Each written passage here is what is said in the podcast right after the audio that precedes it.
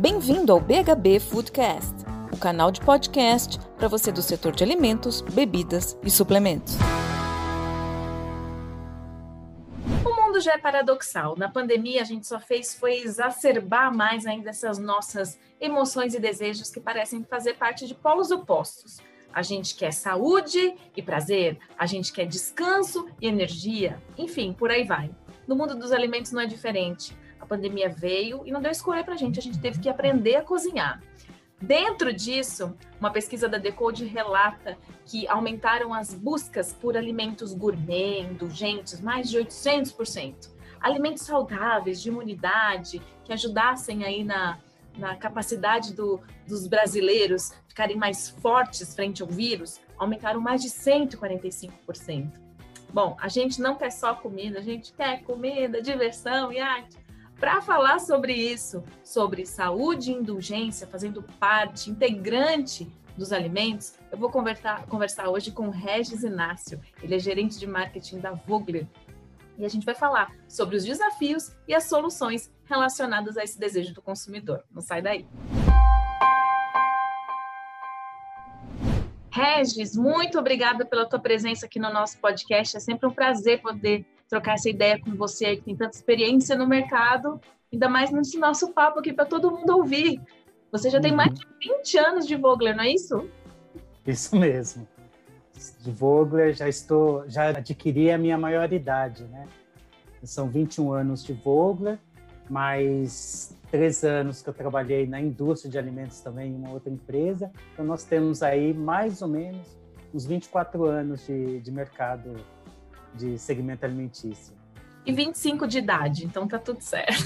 Tá, tá ali, tá ali.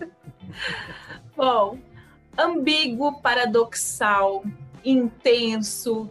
Uh, as pessoas querem ir para a balada, estão com saudade da balada, mas querem a cachoeira para trazer paz. As pessoas buscam uma intensidade nos energéticos, depois querem um chazinho para relaxar. Todo mundo quer tudo e mais um pouco hoje em dia, né? A gente busca o prazer, a gente busca meditação. No mundo dos alimentos não é diferente, certo, Regis? A gente está num, num perfil de consumidores que parece que são paradoxais mesmo, que querem sabor, indulgência, prazer e ao mesmo tempo saúde, imunidade, todas essas questões que a gente viu exacerbadas na pandemia. Como é que você está vendo esse mercado? O que, que seus clientes, principalmente, têm falado sobre isso?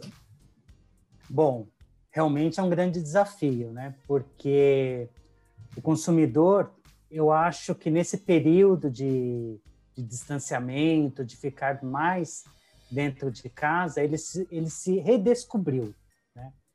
E com isso, é, acabou surgindo uma demanda, não uma cobrança, mas uma demanda para a indústria de alimentos, né? Que já vinha acontecendo há alguns anos. Eu lembro que há 10 anos atrás, nós tivemos aquele Brasil Food Trends 2020. Poxa, Sim. chegamos em 2020, né? Chegamos.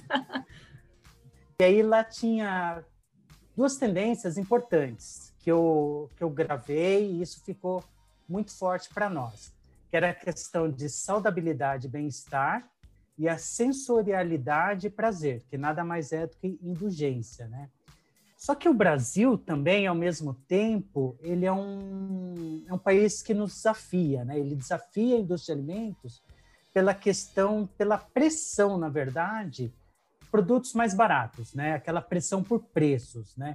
E aí houve, por um período muito grande, principalmente naquela na época de, de grandes inflações aqui no Brasil, né? Que a indústria tinha que a todo momento se moldar para entregar produtos que fossem mais acessíveis. Mas bem, a gente já passou essa fase de algum tempo e a indústria começou a ter uma preocupação maior sobre a questão de saudabilidade. Digamos que ela evoluiu muito nesse sentido. E aí, o que, que nós fizemos? Nós trouxemos para dentro da Vogler sempre três desafios quando a gente vai desenvolver novos produtos.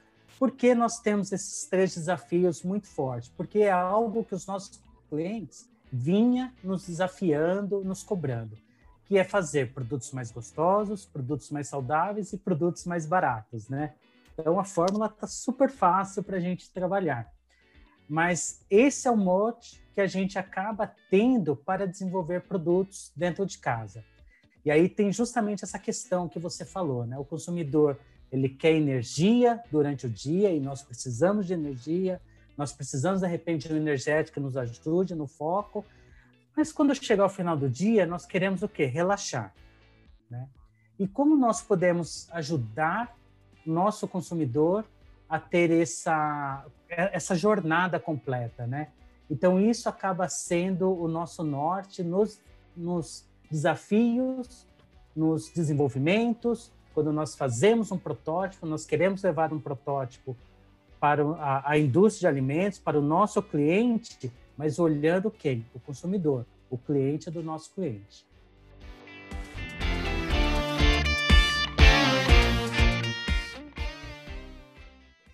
Você falou de três pilares, então, três coisas que vocês sempre olham, que é sabor, saúde, no caso, e preço, né? Então, quando a gente começa a olhar para esse mercado mesmo dos saudáveis, é, eu acho que a gente ainda tem um caminho a percorrer, mas se a gente for ver anos atrás, para você fazer uma dieta mais saudável, era só a classe A gargalhada mesmo, né? Era uma coisa muito mais elitizada. Hoje você consegue já encontrar alguns snacks, alguns biscoitos, que já estão ali com um pezinho no mass marketing, né? Que estão ali trabalhando com, com um público que é um pouco mais democrático, vamos dizer assim.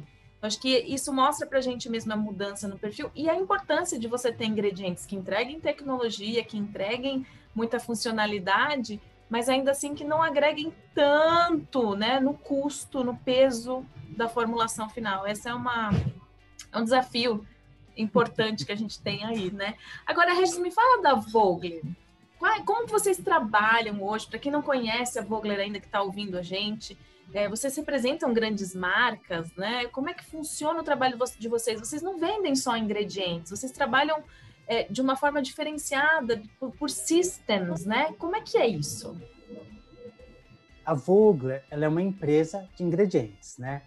Eu costumo falar da Vogler como se fosse um grande supermercado para indústria de alimentos. Nós temos hoje no nosso portfólio mais de 400 ingredientes diferentes. Mas não é só isso que a gente quer apresentar, não é só isso que nós queremos levar para a indústria. Como eu disse, a gente leva um protótipo, mas o protótipo com os nossos ingredientes, com as nossas soluções. E aí, com o passar dos anos, nós vimos que nós tínhamos uma grande oportunidade em oferecer o quê? Soluções. A Vogler, ela é o principal importador de hidrocolóides do Brasil, por exemplo. Mas por que vender um produto que só vai entregar uma funcionalidade e não conversar com o nosso cliente, com a indústria de alimentos, o que, que ele realmente precisa, né? Porque muitas vezes ele tem uma, um desafio de melhora de processo.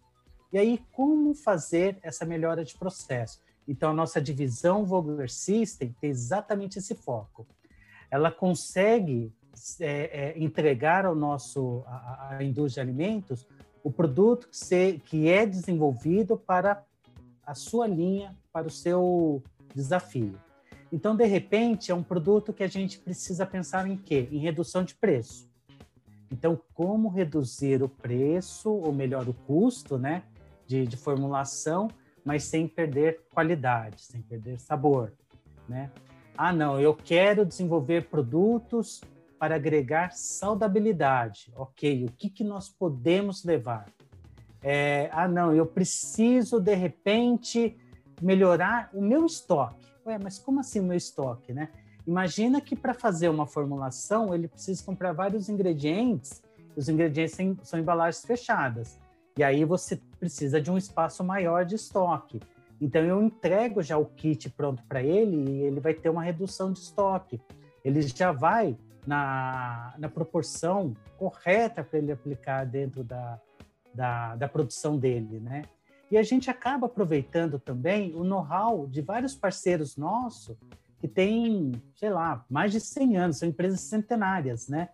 E aí, essa proximidade que nós temos com os fabricantes, são os nossos parceiros, eles acabam transmitindo esse know-how para nós e nós levamos isso para a indústria. É comum, por exemplo, uh, vem alguém, sei lá, de um Estados Unidos, por exemplo, que é um parceiro nosso americano, e ele quer conhecer o nosso cliente. Ele vai conosco. A gente não, não tem aquele negócio de esconder o cliente, o nosso cliente dele. Não, nós queremos juntar essa, essa ponta. A indústria de alimentos precisa ter acesso às melhores soluções.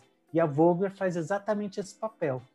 E a divisão Vogler System é uma divisão que nós levamos os blends, né, aos sistemas, né, é, juntando, alinhando justamente essa questão do know-how do, do meu parceiro com o expertise do meu cliente e junto com o nosso conhecimento a gente consegue chegar numa solução que seja bom para todos.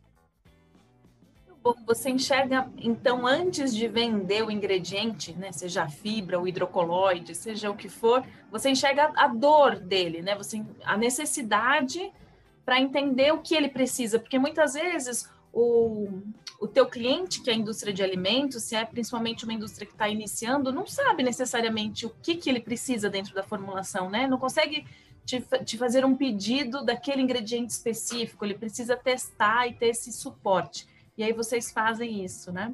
Exatamente. E, e o nosso P&D acaba ficando disponível para eles, né? Então a uhum. gente, em, em alguns momentos, terceiriza o P&D da Vogler para o nosso cliente, sem custo. Muito bom, muito bom. Então já peguem a dica aí, pessoal, se vocês estão precisando desse, desse suporte, dessa assessoria aí.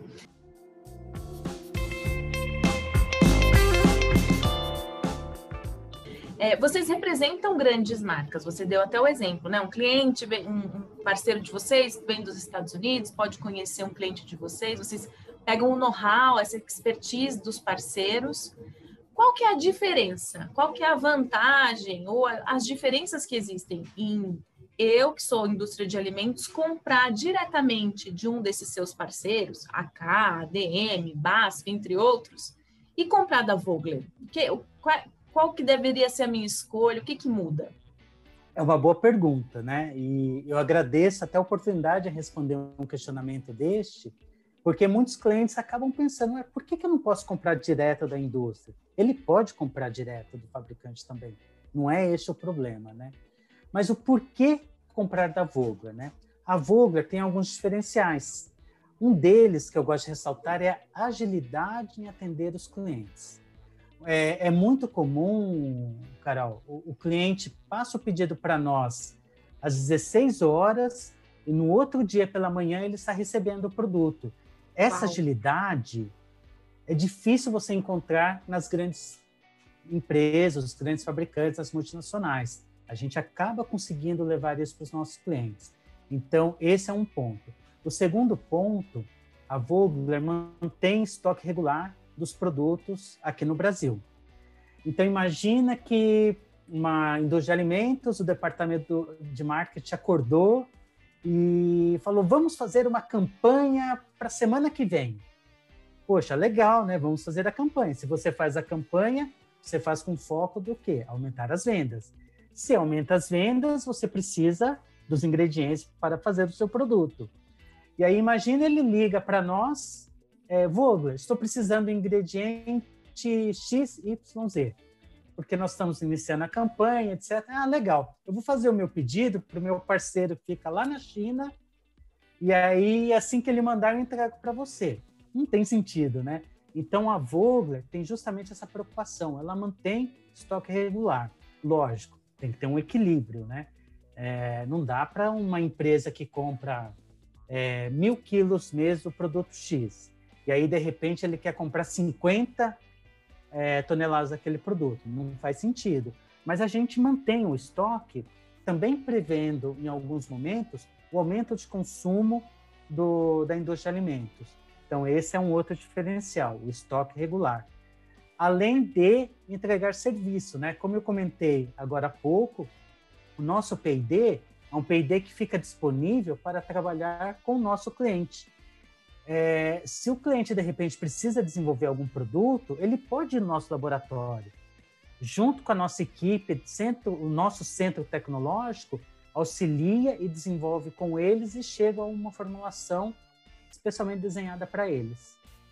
Super a diferença e eu acho que para principalmente para as empresas nacionais que estão começando, que tem essa essa dificuldade muitas vezes, né, de, de fazer planos ou de, como você falou, o marketing bateu a cabeça, acordou, teve uma ideia para executar com rapidez. E, e, e, a gente vendo agora por um ano, né, o ano de 2021, tão nebuloso também, que a gente não tem tantas previsões, né, não tem tanto é, como dizer o que vai acontecer, a gente ter fornecedores que são parceiros e tem essa agilidade, certamente é uma segurança a mais.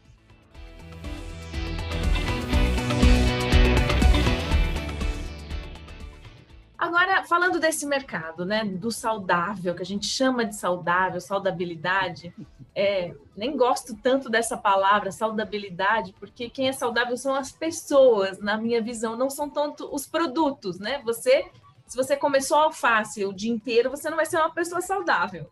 Mas é, é assim que a gente trata o mercado. Então, para ficar claro na cabeça de todo mundo, dentro desse movimento do, do mercado saudável, a gente tem algumas é, vertentes mais fortes, né, que tão, estão acontecendo hoje. Imunidade, sem dúvida nenhuma, é uma delas.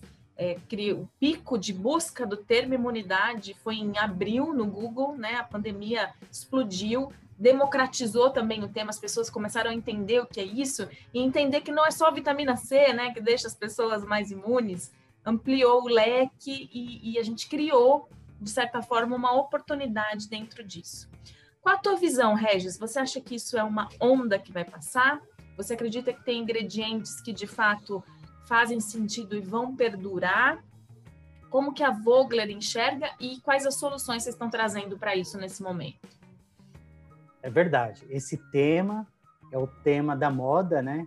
Como você disse, foi um dos termos mais procurados no, no Google e a indústria acabou nos desafiando também com soluções rápidas. Mas, positivamente, a Vogler já vinha trabalhando neste tema já há algum tempo, né? E aí foi só um, talvez um, um, uma, aquele empurrãozinho para acelerar alguns desenvolvimentos, né? Mas eu quero destacar a nossa linha de fibras. Por que fibra, né? Porque a fibra ela tem como foco o sistema digestório e que é considerado o nosso segundo cérebro. E ele é extremamente importante justamente para imunidade, que é a palavra da, da moda. E nós já tínhamos desenvolvido, e aí a gente acabou lançando agora recentemente a nossa plataforma de fibras, que é a nossa linha InnoFiber, onde ela entrega soluções não só com aquele olhar da funcionalidade da fibra, mas também aquele olhar técnico, porque a fibra também é um ingrediente tecnológico.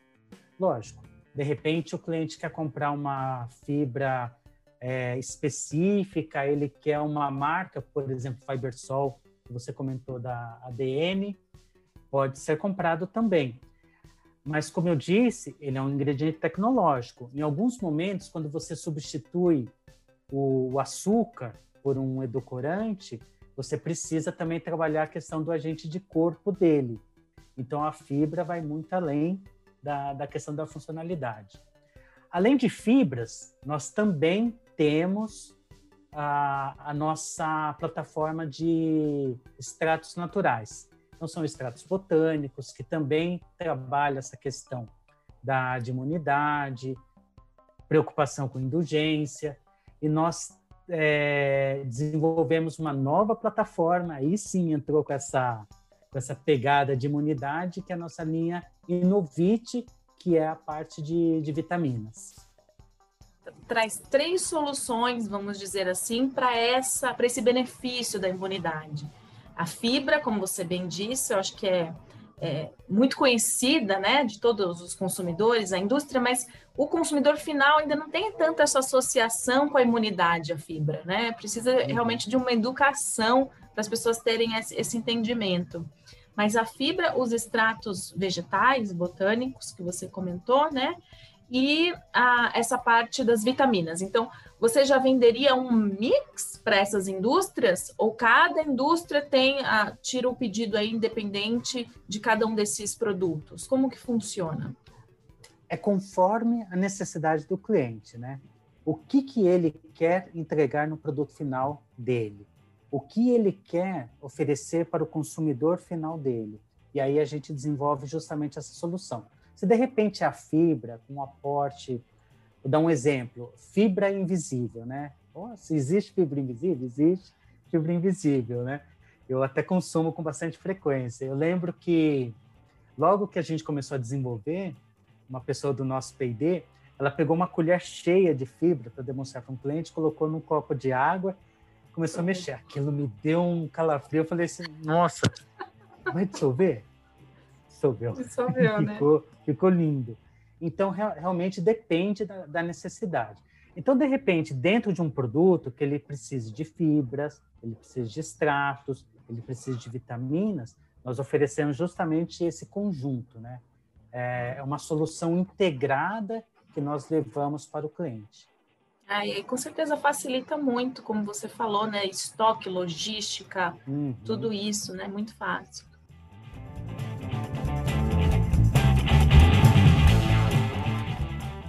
Outro tema quentíssimo é o plant-based. A gente já está ficando até meio cansado de ouvir falar de plant-based, né, Regis? É um caminho sem volta, ainda bem né, que a gente está falando tanto assim. Os volumes ainda não são tão expressivos como os produtos de origem animal, mas a tendência mostra ser muito íngreme, né, muito significativa. Uhum. Se a gente for olhar a busca pelo termo dieta plant-based no YouTube, cresceu 400% nos últimos cinco anos. A gente viu isso com algumas pesquisas que a gente fez também. Pensando nisso, a Vogler tem soluções que conversam com esse mercado? Sim, temos também. Eu gostaria de comentar que esse é um tema que eu adoro, é um tema gostoso de conversar, né? Porque eu particularmente adoro quando nós falamos plant-based e não vegano, vegetariano, que aí me parece ser muito nicho, né? Quando Precisava de uma palavra em português mais, né? Para a gente usar com mais propriedade assim aqui e ficar mais popular. Porque o plant-based ele transmite justamente isso, que é um pouco mais amplo, né? Uhum. Mas eu acho que um pouco já aconteceu. Você deve ver várias vezes no mercado produto feito à base de plantas, né? Então essa essa que eu acho que foi a virada de chave. Isso que foi muito interessante, muito legal, porque ele acabou virando algo democrático. Eu vou dar um exemplo que sou eu mesmo, né? Eu sou carnívoro, sou carnívoro, mas eu sou aquele consumidor curioso, que é uma das tendências que nós temos, né, de, de consumidores curiosos. Eu gosto de novidade. E aí, quando você traz um tema, apesar de eu estar inserido no, no mercado, a gente acaba entendendo como funciona. Mas quando a gente vai para o consumidor no geral, ele fica meio assim, é, é, receioso. É, produto vegano, eu não vou comer produto vegano. Eu gosto de carne, ponto. Né? Mas quando você começa a oferecer como uma experiência, como algo diferente, como eu não vou nem falar nesse caso em saudabilidade, porque eu acho que o, o mote é outro, né? Nós estamos falando de sustentabilidade né? A gente muda um pouco o nível da, da conversa. Quando você traz essa questão do feito à base de plantas, do plant-based, você atiça a curiosidade dele. Nossa, esse hambúrguer, nossa, que hambúrguer bonito, é quase igual. Deixa eu experimentar. Aí ele, você atiça a curiosidade daquele consumidor e ele degusta, gostei. E aí você já quebra aquela rejeição, né? Então é um tema bem, bem legal. Mas pensando nisso, o que, que nós fizemos? Ainda dentro da nossa linha Vogler System, mas sem esquecer que a Vogler tem os parceiros, né? Então nós temos parceiros que oferecem as soluções plant-based. Então para não chegar para o nosso cliente muitas vezes ficar entregando ingredientes separados, o que, que nós fazemos? Nós oferecemos também um blend, um sistema, que é uma linha que nós chamamos de Ino Vegan, que ela tem um foco específico para a linha sem origem animal, mas temos também a linha InnoBlend, que a linha InnoBlend ela pode ter a solução completa lá dentro, né? E aí justamente entregar uma solução que consiga atender essa expectativa de um produto totalmente de origem vegetal. A gente acho que precisa ainda evoluir, mas se a gente olhar dois, três anos atrás, o que a gente já evoluiu em termos de textura e sabor para esse mercado, as soluções mesmo de tecnologia já foi um avanço bastante grande, né? Uhum. É, imagino que ainda está por vir, né? Quando a gente conseguir realmente baixar o custo de matéria-prima e deixar as coisas mais acessíveis dentro desse mercado, que acho que é um, é um desafio que a gente comentou lá, lá no começo, né? Do preço. Acho que uhum. esse mercado plant-based ainda está sofrendo bastante com isso. Mas é um caminho queria... aí eu queria até aproveitar essa questão, voltando lá para os três desafios Vogler, né? Produtos mais gostosos, mais saudáveis e mais baratos. Nós precisamos fazer, principalmente para esse mercado, para esse consumidor, um produto que seja indulgente, que seja gostoso. Porque aquele consumidor que ele é carnívoro, muitas vezes ele vai querer comer o produto e que lembre a carne. Quando a gente fala de um público vegano, ele não tem tanta essa preocupação, porque ele não quer que lembrar carne. A preocupação dele é outra. Então, nós precisamos entregar algo que seja gostoso também. Então, essa, esse desafio é o desafio que a gente leva dentro da Vogler. Não fazer somente um produto que ah, a aparência está bonita, né? A textura que você comentou, ela é extremamente importante, extremamente importante. E recentemente nós tivemos na FISA aquele o, o FO Awards, né? É, os produtos inovadores. E qual foi o destaque? Produtos plant-based. Produtos com esse foco de atender esse consumidor curioso, né? E eu vou te dizer que tinham produtos fantásticos, muito gostosos mesmo, e que dá para a gente fazer essa troca, né?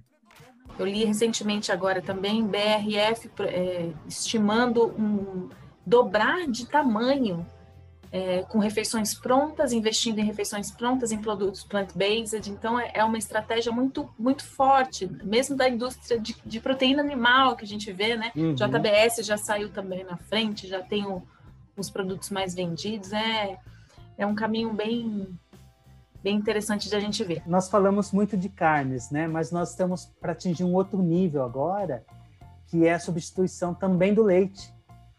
Sim, a indústria de laticínios, ela também está tendo essa visão e essa preocupação de fazer a substituição do leite por produtos de origem vegetal. Então, eu acho que logo, logo teremos também uma nova onda de produtos olhando o mercado de, de lácteos. Nos Estados Unidos, esse mercado de lácteos já é 16% do consumo deles nacional. Então, é, com certeza, você tem toda a razão. A gente está vendo alguns lançamentos aí, está um mercado bem aquecido também nesse sentido. Agora, falando de indulgência, Regis, a gente também lembra do açúcar, né? Eu logo lembro do açúcar. Quando a gente fala de produtos indulgentes de uma forma geral, as pessoas se engajam, parece mais até emocionalmente. Por isso a importância que você falou, é o plant-based, mas ele tem que ser gostoso. É, uhum. se a gente for ver, a pesquisa que a gente fez recentemente com a Decode, a alimentação sob o olhar digital, mostrou que alimentos de fast food, por exemplo, o termo fast food e, relacionados a ele, é, tem seis vezes mais comentários na internet do que alimentação saudável e os termos relacionados a ela. Então as pessoas se conectam mesmo emocionalmente com esse tipo de produto. Então a gente começa a falar aqui da permissão para indulgência, né? O qual é o papel desses produtos também na vida das pessoas, na questão mais emocional, psicológica. É, o açúcar, ninguém vai dizer que não é uma questão é, de saúde. Claro que sim, né? O brasileiro consome, dados da Embrapa que eu peguei hoje, 50 a 55 quilos de açúcar por ano. Enquanto se a gente for ver a recomendação da Organização Mundial da Saúde, se a gente fosse traduzir né, os 50 gramas por dia, daria no máximo 18. Então a gente consome mais que o dobro mesmo do que é recomendado e necessário. É preciso a gente ter é, incentivos, políticas, educação para reduzir o consumo de açúcar. Mas que estratégias você enxerga relacionadas a isso? Que soluções vocês têm relacionadas à, à diminuição de açúcar? E eu queria até também trazer para essa conversa um comentário que eu li no New Nutrition Business recentemente, na, no relatório deles. Quando eles falam da questão do açúcar, eles dão quatro rotas para você lidar com o açúcar, na verdade. Não é nem só pensar em extinguir ou reduzir, mas também de lidar. Então, ou você reduz simplesmente do seu alimento, assume que você vai ser menos doce, né? Existem os riscos ligados a isso em relação a sabor, mas se assume. Outra, você substitui por é, açúcares mais naturais, mel, melado, né, menos refinados, reduz e substitui. Outro, você reduz e substitui em parte por edulcorantes, que sim, ainda funcionam, são seguros, são tecnológicos, tem, tem melhorado cada vez mais, mas tem uma, uma, um aspecto da, da, de, das pessoas de não ser tão natural assim, não fazer tão bem, né? Queria entender aí a, a visão de vocês em relação a isso. Ou então você assume que é indulgente. Você fala assim, tem açúcar mesmo, acabou. Se vier o selo lá, o rótulo frontal, vou ter o selo de açúcar, porque eu nasci para ser gostoso e acabou. É, como que você enxerga isso dentro do, do, portfólio dos seus clientes e que soluções vocês trazem para esse issue? Eu acho que a transparência é tudo nesse caso, né? Mas é importante a gente ressaltar que o açúcar não é o vilão sozinho. Realmente ele mudou o seu jeito de, de queimar as calorias, né? Então ele só consome, consome, consome em excesso e não gasta. Então, isso já, já acaba sendo um grande problema. Mas é importante entrar justamente nessa questão, né? Açúcar é igual indulgência. E aí, como fazer um produto que você consiga ter aquela curva de dulçor do açúcar, de repente substituir por um edulcorante, que o edulcorante ele tem uma entrada forte, depois ele cai de uma vez, deixa residual. Então a gente tem justamente esse desafio de manter aquela curva parecida com o açúcar. E aí entra uma das questões. Ah, mas substituiu por um adoçante artificial, e aí? Ainda saiu da questão da, da saudabilidade. Mas hoje nós temos produtos edulcorantes naturais, como stevia, por exemplo, que ela consegue entregar aquele perfil é, saboroso, indulgente, né? com menos calorias e sem prejuízo à saúde. Então, isso já é uma notícia boa. Mas é engraçado que eu li uma matéria há, há pouco tempo, pouco tempo não, foi no ano passado, é, que o consumo de açúcar nos Estados Unidos ele aumentou. Mas aumentou por quê? Porque ele é um ingrediente natural. E aí você já começa a criar uma briga, né? Poxa, o consumidor quer um produto natural, mas ele não está preocupado com a caloria, porque o que, que ele quer? Ele quer indulgência. Então, a gente precisa entender o quê? O meu consumidor quer o quê? Então, aí sim entra nessa questão que você falou, né? A gente pode entregar produtos dentro do perfil daquele nicho de, de consumidores. Então, tem um consumidor que ele não quer nada de açúcar, ou que ele não pode consumir açúcar, e aí, mas ele quer algo muito gostoso, indulgente, a gente pode substituir por um edulcorante, um adoçante natural. Tem outro que não quer nenhum nem outro, então você tem que fazer um desafio de deixar o produto doce, gostoso, né? Mas sem acrescentar edulcorantes. E aí nós desenvolvemos uma linha de aromas naturais, que é a nossa linha InnoFlavor, que ele tem esse perfil de realçar o doçor natural do alimento. Então, de repente, se adoça com mel, com maçã, ele ajuda a potencializar o sabor. Então, essa é uma das soluções. As outras soluções, quando a gente fala de açúcar, é a nossa linha InnoDoce. É uma plataforma que foi a primeira criada na, na divisão Vogler System, que é para substituição do açúcar. Quando nós falamos em biscoitos, por exemplo, o biscoito é um dos produtos que precisa ter redução de açúcar, você retira o açúcar, coloca um outro agente de difusor, você pode perder a crocância dele. E é onde a gente tem que trabalhar plataformas de fibras, qual é o edulcorante que mais se assemelha. Então, esse desafio, Carol, é um desafio que a gente precisa estar junto com os clientes. Se o cliente falar, você tem um pacotinho pronto? Tem, tá aqui. Mas por que não conversar? Vamos entender o que, que ele precisa, né? E quem é o consumidor dele? Porque a gente precisa olhar lá na ponta. Eu não posso só fazer um produto que eu acho gostoso, ou para o meu perfil, ou que é aquilo que eu quero, Mas o nosso consumidor quer, porque a indústria de alimentos ele tem que ter uma grande preocupação que é a recompra do produto dele. Uhum. Ele pode fazer um produto fantástico, mas se o consumidor não comprar de novo, matou o produto, né? E aí volta é. os três desafios: gostoso, saboroso e acessível. Você falou tudo aí, entender o seu consumidor. Porque se o seu consumidor não, não aceita o açúcar, você tem que tirar mesmo. Se ele aceita um produto híbrido, vai para o híbrido. Mas escute sempre ele. Aí você vai ter menos chance de errar na sua estratégia de redução também, né? Agora a gente vai vir uma fase desafiadora para a indústria, que é a nova rotulagem, né, Regis? Eu até citei aqui, já falando dessa coisa do açúcar. Não só açúcar, mas sódio, é, gorduras, tudo que vai estar expresso ali nesse, nessa próxima fase agora de transição dessas indústrias. O que, que você recomenda aos nossos ouvintes aqui do podcast que estão com o seu tá, tem o teu portfólio de produtos já que performa, que funciona, é, ele deveria já analisar isso, correr atrás de mudanças, ou ele pode esperar mais um tempo, porque vai ser só daqui dois anos. Você já está vendo uma movimentação dessas indústrias? Já estamos atrasados? Quando é a hora de agir nesse sentido? Bom, eu começaria falando: não entre em desespero. Né? Boa! já tem muito motivo para se desesperar em 2020. Não vamos se desesperar Exatamente. por mais isso.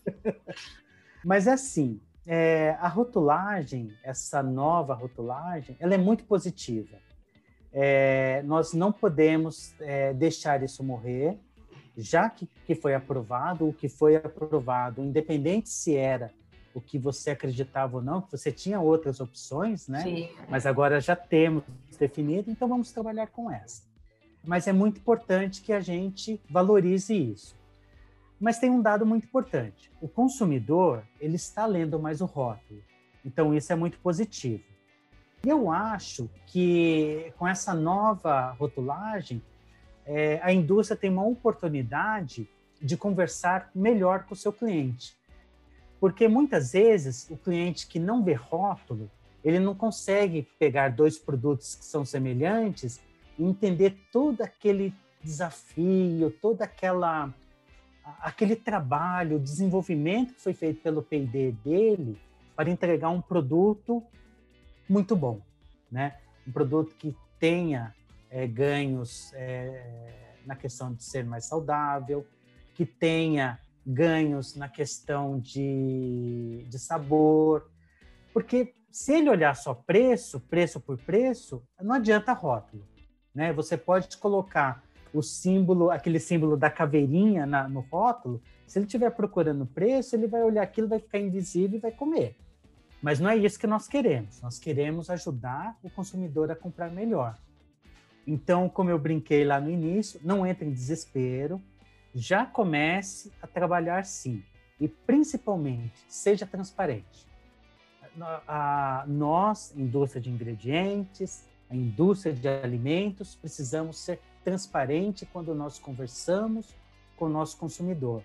E eu acho que essa transparência é o que vai ser, fazer a diferença é, para que ele reconheça o trabalho que você teve em desenvolver e entregar algum produto que tenha um ganho nutricional, que, que tenha um produto que seja mais completo, né?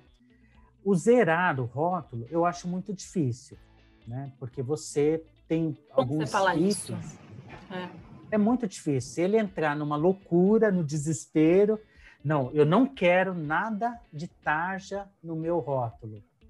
O consumidor talvez não vai comprar o produto dele. Ele vai ver um rótulo lindo, bonito, clean label, mas ele não vai querer.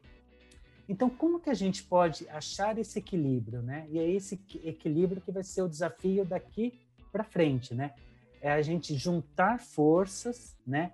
Ouvir o consumidor para ir entregando o que seja mais próximo do que ele precise e atendendo à legislação.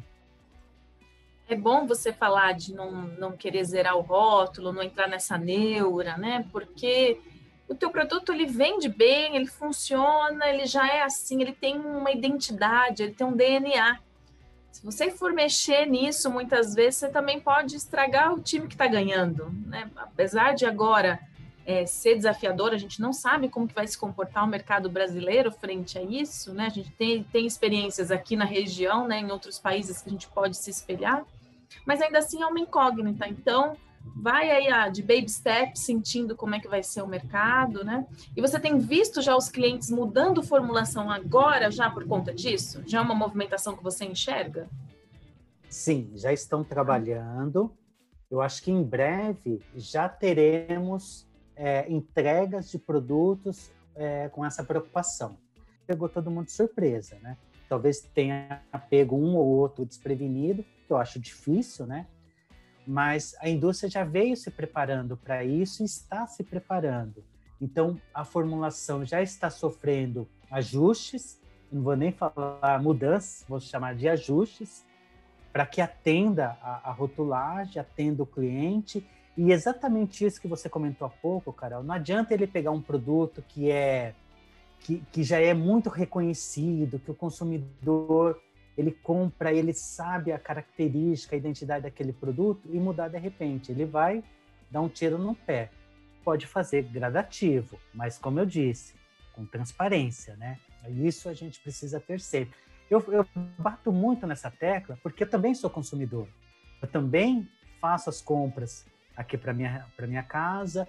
Eu quero entregar os alimentos para os meus filhos que sejam saudáveis então, por isso que essa transparência precisa existir sempre. Mas ele também pode pensar entregar, em de repente lançar segundas linhas, né? Trazer produtos novos, produtos diferentes, produtos que, ah, mas não vai é, competir com o meu produto? Talvez não. Talvez você cria nichos diferentes. Quando você fala de fã, você não pode mexer num produto que a pessoa é fã daquele item. Você acaba é, saindo daquele público que é seu fã para haters, né? E aí não é positivo, nem para o seu produto e nem para a marca. Então é. Existem não, não vários casos, né? Existem Sim. vários casos. Eu me lembrei aqui nessa conversa de traquinas. Não sei se você lembra do biscoito traquinas que uhum. mudou para farinha integral por um período tiveram que voltar atrás. Sim. A Sprite, que virou Sprite Zero, né? Não, não existia mais a Sprite versão tradicional, era Sprite zero para todo mundo, teve que dar um passo atrás também. Então, é, existe, é lógico, a preocupação da indústria e a gente tem que trazer soluções para isso. Mas respeitar o DNA é, é, é, exatamente o que você falou: quem é dono da marca é o consumidor, não é a marca, né? Então, fenomenal. Regis, quero te agradecer demais. A gente poderia continuar aqui, mas a gente tem que encerrar o podcast. E vou deixar aí você para dar um recado final para essa indústria que além do que você já falou aqui, que eu acho que fica desse podcast é mantenham a calma, vai dar tudo certo no final. O que mais você tem para dizer para incentivar esses nossos ouvintes aqui que querem produzir cada vez produtos mais saudáveis e gostosos a preços acessíveis? Primeiro dizer que é um prazer participar, conversar com você, uma comunidade muito grande, porque eu sei que dentro do, da sua base de, de ouvintes tem muitos profissionais que a Vogler especificamente muitas vezes não tem muito acesso, que são as nutricionistas, né? E essa é uma categoria extremamente importante que, que precisa, nós precisamos valorizar muito e que eu acho que vai ter um papel muito grande nos próximos anos, né? Porque acaba tendo aquela oportunidade de instruir o consumidor sobre as suas escolhas. Mas eu também quero aproveitar para dizer que a indústria de alimentos não é o vilão, né? Porque também tem essa, essa briga muitas vezes. Ah, produtos ultraprocessados, não, vamos só para produtos é, naturais, orgânicos, etc. A indústria de alimentos é muito importante. Se nós não tivéssemos a indústria de alimentos como ela é hoje, nós estaríamos em guerra, teríamos fome, então, nós precisamos realmente achar esse equilíbrio, né? E, e, e, por trás da indústria de alimentos estamos nós, que é a indústria de ingredientes.